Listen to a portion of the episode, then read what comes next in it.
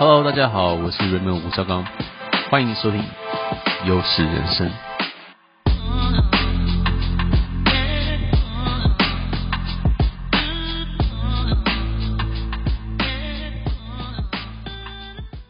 Hello，大家好，我是 Raymond 吴绍刚，欢迎收听优势人生。今天这一集非常特别哦，是跟这个迷诚品 Podcast 还有三彩文化合作的一集。本集要来介绍一下我即将推出的新书。以太下一波赢家。如果你对加密货币投资十分感兴趣，或者想要把以太币讲给朋友听，一定不能错过这一集。那我首先来讲一下，就是我我是如何接触到这个加密货币的，因为这个故事可能不是所有的朋友都听过。就是在在我上一本书《致富强心脏》里面，我提到我跟一个国外很强的职业扑克选手啊上了一堂课，花了三百万台币啊。如果你还没有看过这个故事的话，非常建议你去看这本书的这个。但是我这边会快速带一下啊，就是说，当时在二零二零年、二零一九年的时候，我找了一位全世界基本基本上公认最强的德州扑克玩家啊，他是短牌的专家。我想跟他学短牌，我就问他说：“诶，那你你可以教我短牌吗？”有一次在我们在 Skype 上面，然后他跟我说：“可以啊，但是我的学费你估计你付不起。”那我就说：“那你你说说看。”他就说：“十万美金，然后把你教到会。”可是我可能不用花太太多的时间。我想说这东西听起来很贵，可是大家都知道他是最强的，所以我最后还是孤注一掷，就决定跟他学。啊，我就隔天就去银行汇了十万美金给他啊。然后后来我就跟他学，结果他只花了一个小时的时间就把他所有的策略告诉我。所以我跟他实际上课的时间只有一个小时，但是后续当然我有一些问题问他的时候，他都有回复。可是正式上市时间就是那么一个小时，但那个小时让我后期的短牌。就很快的能进入轨道啊，然后变得就是一个常胜军，所以对于我来讲，那个投资非常非常的这个合适啊，return 非常的好。那比较有趣的事情就是，快转到二零二零年的三月，当新冠肺炎的疫情在最高峰，人们在最恐惧的时候，当时二零二零三月美股每一天都熔断的时候，比特币崩盘到三千多美金一颗的时候，他突然有一天跟我讲说：“Raymond，哎，你有你有比特币吗？”哎，我说。我没有，怎么了吗？因为我从开始打牌赚钱之后学投资以来，我都是巴菲特的忠实信徒。然后他他一直很看衰比特币，他觉得这是诈骗，然后觉得是泡沫。那我也信以为真。所以当这个教练跟我讲的时候，我就觉得就是说，我觉得这个人是非常聪明、非常厉害的。然后他跟我讲说，你一定要有比特币，因为比特币将是未来的一个大趋势的时候，我就觉得。我必须要去认真去研究的东西，因为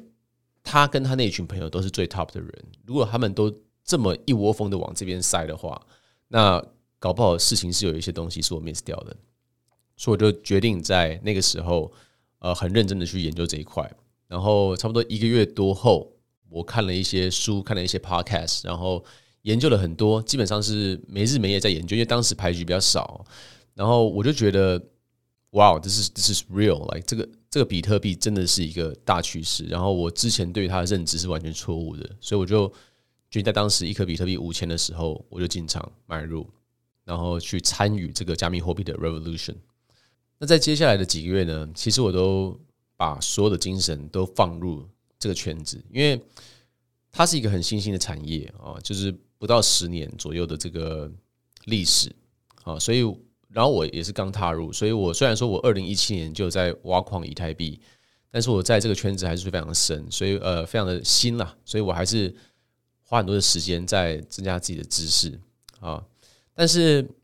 在我增加知识的过程中呢，其实我有时候去，比如说我说什么是比特币，为什么比特币值钱啊，或者说什么是以太币，为什么以太币值钱？其实我看到的一些书跟看到一些内容，呃，对于我刚踏进去这个圈子的人，其实是。蛮蛮困难的，就是我看这些书，他常常会用一些我不懂的字眼来讲一个我不懂的概念。因为我很老实说，我不是一个资工男，我不是一个技术性的人，所以这些程式码啊，这些密码学，其实我也不是 expert 啊。就是当然我后续有做很多研究，所以我对他有个理解。但是你说叫我去写程式，我是没办法的啊。叫我去写密码学，这也我也是没办法，我做不到啊。那在如果是你没有这个背景的话，但是你又想要参加这件事情的时候，其实就会有一定的门槛，因为你搜寻到的资料，你都不一定会看得懂。那在这种情况下的话，其实新手很容易气馁啊，因为如果你去 YouTube 搜什么是比特币，什么是以太币的话，其实大部分的时候你会找到一些，要不就是非常技术的内容，要不就是一直喊这个币要冲几倍的这种内容，所以它是非常两极的，它并没有一个很中间的一种内容是人话可以听得懂的。或者说，没有自工背景的人可以很轻易的去理解这东西的。所以，在我学习的过程中，其实我就要花更多的时间去看更多的报报道啊。有时候看一个东西可能是第一次看不懂，但是看了五六次之后、十次之后，开始有点 feel，然后有点 feel 之后，再慢慢把这个拼图拼起来。因为也没有人没有人去教我啊，所以我后来就觉得说，那我是不是应该要把这些资讯整合起来，然后用一个每一个人都能理解的方式来告诉大家，所以这本书就因此而诞生。那这本书呢，主讲是讲以太币。那为什么我要讲以太币？其实这样子，就一开始我踏入这个加密货币圈的时候，我只有买比特币而已。啊，因为我觉得就是说，啊，那我是反正我先先买大哥嘛，对不对？最大的就先买你嘛，反正我其他也不懂啊。然后我也觉得好像这个波动也挺大的，因为我蛮蛮习惯这个股票市场的这种波动啊。那一踏踏到比特币，它从五千。直接涨到六万，其实我也是觉得很夸张，就觉得这个波动很大。那当然，它后来要六万又跌到了三万多，就觉得说哇，呃，果真是波动非常大。所以我只敢拿比特币而已啊，就是甚至连以太币，除了我二零一七年挖矿那些以太币以外，我并没有额外去买它。但是后来呢，呃，有一次就是因为我身上有放一些美金稳定币啊，就是 stable coin 叫 U，呃，大家可能知道 USDT 或者 USDC。然后我就有个朋友跟我讲说：“哎，那你知道这些东西可以可以拿利息的吗？”啊，就是这边快速科普一下，如果你不知道什么是稳定币的话，它就是一个一种加密货币，但它跟美金的价格是挂钩一比一的，所以它它并不会像比特币跟以太币就是涨跌啊，它基本上就是一点零一、零点九九这种这种概念啊，就不会差很多，所以叫稳定币了啊。那如果说：“哎，Raymond，你知道这样稳定币啊？当时二零二零二一年的一月。”他跟我讲说：“哎，你知道稳定币放在这个以太坊啊上面有二十几趴的利息吗？年化。”然后我听到这种东西，就是一般传统的思维来讲，你听到这种很高趴的这种利息啊，因为美金定存在银行差不多就是一趴哦，可能一趴多一点，看你锁多久嘛。那听到这种利利息，我们就会觉得说啊，是诈骗，或者说这东西不靠谱，或者怎么样，就觉得不可能啊。然后，但是他说这一定没问题，你去看一下。那当然，这个朋友我也是，我我也是很尊敬他的，因为他也是一个很非常成功的人士，所以我就决定去看一下啊。那这边给大家科普一下啊，就是说有两个词，一个是以太坊，一个是以太币。哈，以太坊就这个区块链，区块链的名字叫以太坊。然后这个币的名字，它有一个原生代币啊，就是说这个在。在这个世界啊，在以太坊世界里面需要用的这种通行的货币就是以太币啊，所以英文的话，以太坊是 Ethereum，然后以太币就是 Ether。OK，所以我就去就去上上去这个区块链啊，去去看这个高利息的收入。那所谓的上区块链，你也听到也不用紧张，就听起来好像很复杂，但其实它就是一个网页。如果你进去，你进去这个网页，你看到它。它就会长得像跟一般的网页一模一样，但它其实已经它后面逻辑是区块链。那这时候你要连接一个区块链专属的钱包啊，俗称这个 MetaMask 小狐狸啊，大家最常用的一个一个一个狐狸钱包。那你只要按一个连接，连接上去之后呢，你就可以使用啊这个这个网站啊。那像像这个一般在手机的应用商城啊，像 Apple Store 里面。你下载一个东西，下载一个软件，它又叫 APP，一个 application。然后在 Google，在安卓的店也是一样。如果你下载一个 App 的话，它就是一个 APP。但是在去中心化的平台，比如说以太坊的话，它会简称它为 DApp 或 DApp 啊，就是 Decentralized App，就是去中心化的一个 App。好，所以我就去这个，我就我就去了这个去中心化的 App。然后他的意思就是说呢，好，我现在是我是一个去中心化的银行，你把你的美金存进来我这里，我就给你二十一趴的利息，而且你不用锁任何的期限，不是说什么三十天、九十天、半年都不用，你放进来今天，你明天要提走，都可以，都没有任何问题。而且它的那个利息啊，这很好玩，很有 feel，你可以自己用一次看看。你放进去说，它那个利息是一直跳，一直跳，一直跳的，就是每一秒都在跳。但虽然说它可能是跳个那种万分之一美元，但是它一直跳的时候就很有感觉。哦，那我就想说，靠，这那这样子，我不是应该把身家全部砸进去，就挖这个二十一趴就好了吗？那我还要干嘛啊？但是后来我发现。不是所有时候都是二十一趴，就是牛市的时候，市场好的时候，大家很需要这个资金的时候，可能是二十一趴啊。但是市场不好的时候，可能会降为三趴。但总而言之，都比放在定存高非常多啊。所以这个是我踏入以太坊的第一步。好，所以在我开始使用以太坊之后啊，这些所谓的去中心化的 App、Dapp 之后呢，啊，我就开始对它更深入的研究。那其实以太坊的所有的 App 呢，它的后面的逻辑啊，就是一个智能合约。那智能合约，我我相信，如果在搜寻币圈的资讯的话，你肯定会常常听到这个词。那听起来可能会觉得有点有点 intimidating，有点搞不懂它在干嘛。但智能合约其实道理来讲，我们可以把它想象成一个贩卖机，就是它所有的东西都是写用用机器用程式码去写好的，所以人们是不可以随意去篡改的。意思就是说我只要放。十块钱进去，他就可以吐出一个饮料给我。那这个这个事情是用城市码去执行的，它不是有没有一个收银员或是一个柜台人员去做这个事情，全部的东西都是自动化的啊。所以在以太坊的这个上面的 App 上面，这些智能合约可以等于是无限量的去扩大它的它的这个营业规模啊。比如说现在一个银行，它要更多的人去使用，它可能会在不同的区域开分行。那开分行是不是就需要更多的人员啊？一个店面，然后更多的保全跟电力等。但是其实，在以太坊的 Dapp 上面，它只是一个城市码，让更多人使用而已。所以只要以太坊不要太塞车，其实这件事情都可以做到。啊，它是可以无限放大的啊，也不能说无限，但它可以很轻松的去放大。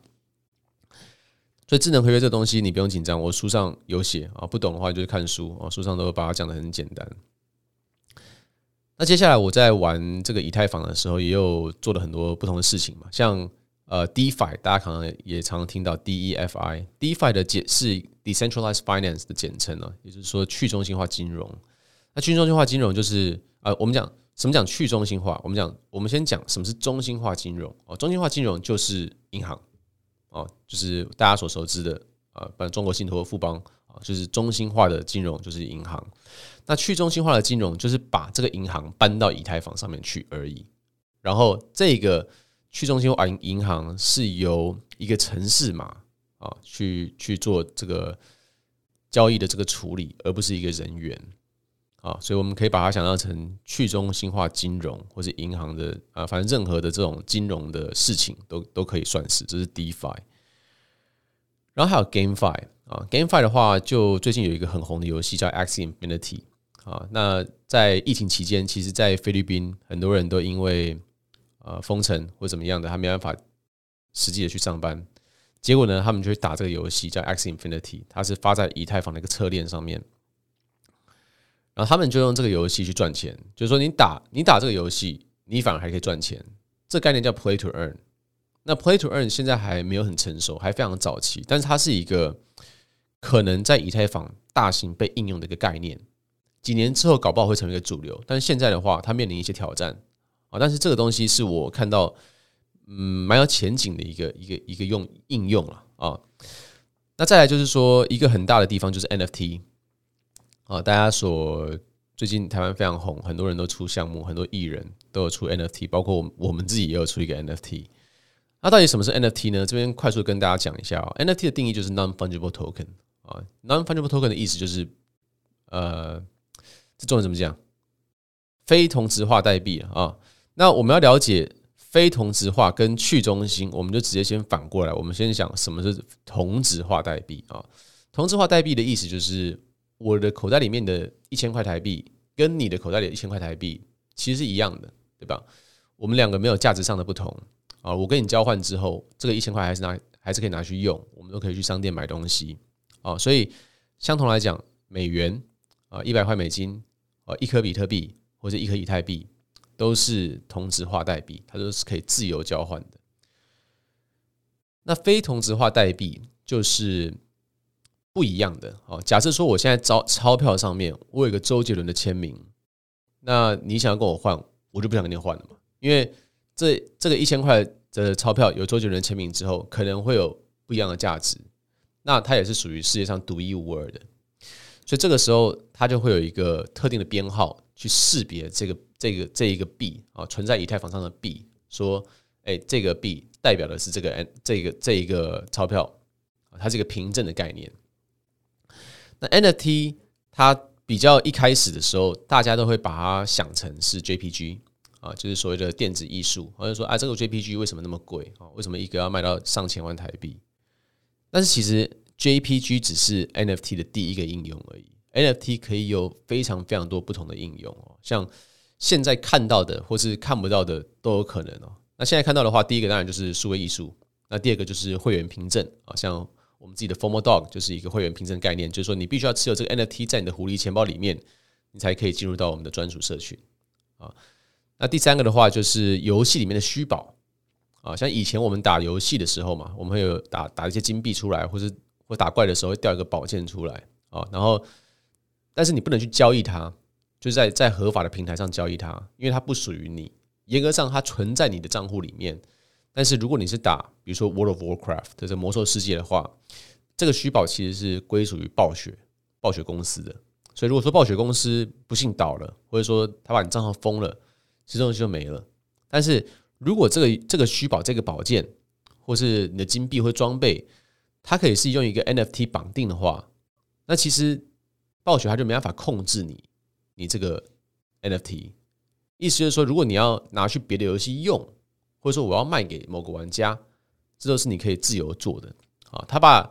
虚宝这个东西的归属权还给真实的玩家啊。那普遍上来认为，就是说，如果这个东西是能落地执行的话。它将会是一个很大的 revolution，因为 gaming 啊，就是游戏的这个产业在全世界的市值，我现在我现在这边没有数据，但是我可以跟你讲很大，书上也有写啊。那 decentralized finance 也是一样啊，去中心化金融，金融这东西在全世界有多少市值？我想也是超大啊，我也不知道数字数字多少，反正都在书上，你就可以可以去翻了。那这些东西只要有一部分的。就是比如说，它有一百一百兆的市值，它有一小部分挪到以太坊上面去应用的话，那以太坊其实都还有很大很大的成长空间啊。所以这边就是稍微要介绍一下，目前为止我看到以太坊的一个潜力啊。这这三大应用其实就还有就非常厉害了。那当然还有最近很夯的元宇宙，但是元宇宙的话，这个议题呢，我觉得可能现在不展开，因为元宇宙的要实际落地的话，还有一段很长的距离。但是如果元宇宙真实落地成功的话，那以太坊绝对会是一个非常受惠的一个地方。OK，所以我们了解了一下以太坊啊的一个未来性啊。那我们想说，那如果我听了，我觉得超厉害的，我觉得很屌，但我想要参与，我该怎么办啊？这其实很多人都问过我类似的问题，他们也很想要买以太币，可他们不会买啊。那我这边讲，其实买以太币很简单啊，就是说你只要下载一个 App，一个交易所的 App。然后你把台币的账号连接，把台币存进去，其实就可以买了。它它跟买台积电跟台湾五十的概念其实一模一样，只是你好像认为你要去区块链做这些事情，其实根本就不需要，交易所就可以把这件事情完成了。所以我们在书上的话也会介绍一些交易所跟一些钱包的应用哦。那我觉得参与或不参与，其实你都要自己对你自己的资产进行评估。那我这本书比较建议的地方就是说。呃，不管你愿不愿意参与以太币、呃以太坊、以太币的这个投资，你都可以去思考一下啊、呃，你要不要做一个配置啊？我觉得“配置”这个词比较比较温和一点啊，就是说，如果你想要参与以太币、以太坊的这个过程，但是你没有很懂的话，如果你配置身家的一趴两趴进去，其实也不错，因为如果说以太坊涨十倍。涨二十倍，五年内涨十倍、二十倍的话，你如果是配身家的一趴的话，它也可以涨到你身家的十趴、二十趴，那也是非常可观的。那如果说以太坊真的失败归零，当然这也是有可能，绝对不是零趴。那这时候你是损失你身家的一趴，那这样子不伤大雅，所以它是一个蛮折中的方案啊，也是我个人觉得比较推荐的方案。当然，这一切都还是要以你自己的金钱状况为主为衡量啊。当然，在投资的金句就是说，你永远不要玩一个你输不起的钱。OK，因为这样子的话会完全完全让你的投资策略会跑掉啊啊。那所以这边呢，这个书里面也会介绍一些小资族该如何入圈的一些概念了。啊，那。我觉得有个概念要讲清楚，就是说，很多人碰到加密货币，他们认为这是一个买低卖高的一个游戏。当然，它可以是，如果你是专业投资人，我认识一些量化交易公司的人，他们就专门在搞这个啊，他们这是他们的职业，对不对？那我在我其实，在二零一三年就有就有知道比特币的存在，因为当时我们有很多朋友都在用，那时候我就觉得说。哎、听起来很棒哎！那这样我我是不是？因为当时一盒比特币才六十块而已，所以我想说，那我是不是六十块买，三百块就给它卖掉，赚五倍就很爽啊！所以当时我是这个心态下去啊，但是我巴菲特又说不行，我就很乖的哦，听老爸爷爷的这个话，就没有参与。当时如果有一本书叫做《比特币下一个赢家》的话，我搞不好就会把我身家的一趴打进去买比特币，那我现在可能就不会坐在这边了。所以。这可能是我 这辈子犯过最大的错误，就是没有在二零一三年的时候买一趴的比特币身家。所以啊，其实很多人都都在买这个加密货币，他其实心里想的就是说，好，那我比特币我现在要三万买，六万买啊，然后以太币我想要三千买，六千买。我觉得这东西啊，如果你是抱这种心态来的话，我建议你就不要加入了，因为你不是一个专业投资人，然后你的对手都会专业投资人啊，然后。我这些朋友们呢，他们都是用量化交易，用 AI 去设计他们的策略，然后他们的有些有些时候他们的短线策略会用毫秒来去计算啊，你是打不过他们的啊，这样很直接的跟你讲啊，就是我不能说我去这个赛车场啊，让教练给我开个两圈赛车啊，或者说我的 NBA 就是我打个篮球，打个一一个下一个夏天。我去参加 NBA，你听几个 Podcast，看几个 YouTube，读几本书，你也不会是个专业投资人。这是很直白的一个建议啊，就是说，这样台语有一句话，就是不要给稿了。就是如果你不是投资人的话，那你就是像股票的话，有很多书，他就说，那你就是乖乖买台湾五十。其实我认识很多人，他真的十年来乖乖买台湾五十，表现都比很多人都好。OK，所以我会建议就是说，如果你要踏入以太坊，参与这整个过程的话，那我会觉得一个策略是买进，然后不要卖出。我觉得这是一个比较好的策略，当做一个资产的配置，而不是说我想要嗯三千买六千买啊。因为其实比特币现在在全世界很多地方都开始可以去买房子、买车子，或者做很多其他的事情。你会想要把这些钱换回法币、台币或美金，是因为是因为现在台湾没有办法用比特币跟以太币购买东西，但是五年之后会越来越多商家接受这些事情，所以到时候根本就不用换，你可以直接用啊。这就是呃书里会讲到一个以太币本位的概念了啊。那我觉得这东西是大家可以去思考一下的啦，就是说，因为其实，在当一般我想，一般的人是怎么输的？我跟你讲啊，一般的哈，就是说你现在买买以太币啊，你现在三千买，那你就说啊，这东西呢，我要我要我要六千买，结果它就好死不死一个月就跌到一千五，然后一千五的时候呢，新闻就开始报各种诈骗，各种这个以太币不行，各种以太币什么即将被谁取代，然后你去看呃这个很多社群。他们会讲说啊，不行啊，这以太币一千五，现在现在现在一千五，准备要到一千以下了，完蛋了，怎么样的？那当你没有很了解这东西，你没有很了解它的底层逻辑跟它未来的去向的时候，你就会在这边卖掉。啊，就是讲一句这个这个币圈大佬宝二爷说过的话，你就是自己割自己嘛，就是三千买一千五卖啊，然后它涨回三千，然后这个新闻就开始说以太币以太坊超屌哦，准备要冲了，怎么样？你再去三千给它买回来。然后再跌回来，再割自己，再割一次，来回自己割。宝二爷就说嘛，对于这种人，他没法给意见，那你就自己自己割自己，就纯韭菜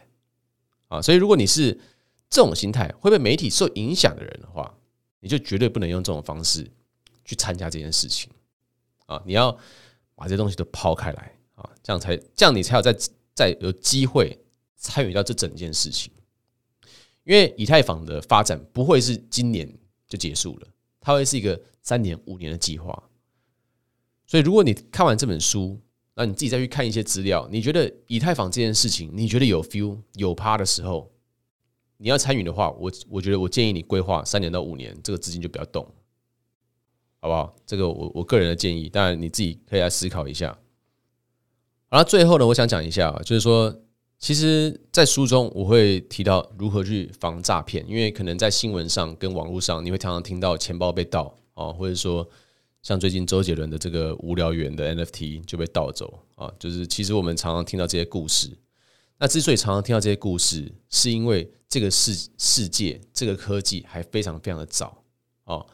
我不知道你们年纪是几岁了，但我这边讲这句可能透露我自己的年纪啊，就是在一九九五年的时候，很多人可能还没出生。那时候呢，email 刚开始的时候，基本上你只要打开电子邮件的信箱，它可能。九十趴都是诈骗啊！那现在区块链、加密货币也是在那个年代。如果说现在加密货币是非常安全，这个这个诈骗都挡掉的话，然后你说创立钱包很麻烦。如果说我现在创立钱包就是按一个申请表，像申请 YouTube 账号一样这么简单的话，那我们就不用讲这个要不要投资，因为它这个早就 price in 了，价格早就已经已经飞天了。所以，之所以很早就有很多陷阱，那我这些陷阱呢，我也会在书上跟大家讲清楚啊，防止大家掉入一些冤枉路了。好，那我这边来说一下这个书的销售时间跟一些呃这个时间轴啊，就是说这本书呢会在四月二十二号在各大网络书店开始预购，四月二十九号呢可以在实体书店购买，电子书四月二十九号会在博客来先上架，五月十六在其他平台上架。新书里面呢，也提供了加速入圈的超值包，内容有优势人生 Crypto 电子报的订阅折扣，以及交易所开户优惠等等，给有兴趣进入币圈的朋友们参考一下。那以上这是我们这次的新书介绍啊，如果想跟我进一步交流的话啊，欢迎留言，或是到这个加密星星里面啊去跟我打声招呼，或是呢，在我们六月十一号在诚品信义店举办的新书见面会。啊，活动细节将持续关注我的社群三彩文化的粉砖。那以上就是今天的内容，我是你们的吴绍刚，感谢今天的收听，这里是优势人生，Until next time, signing out.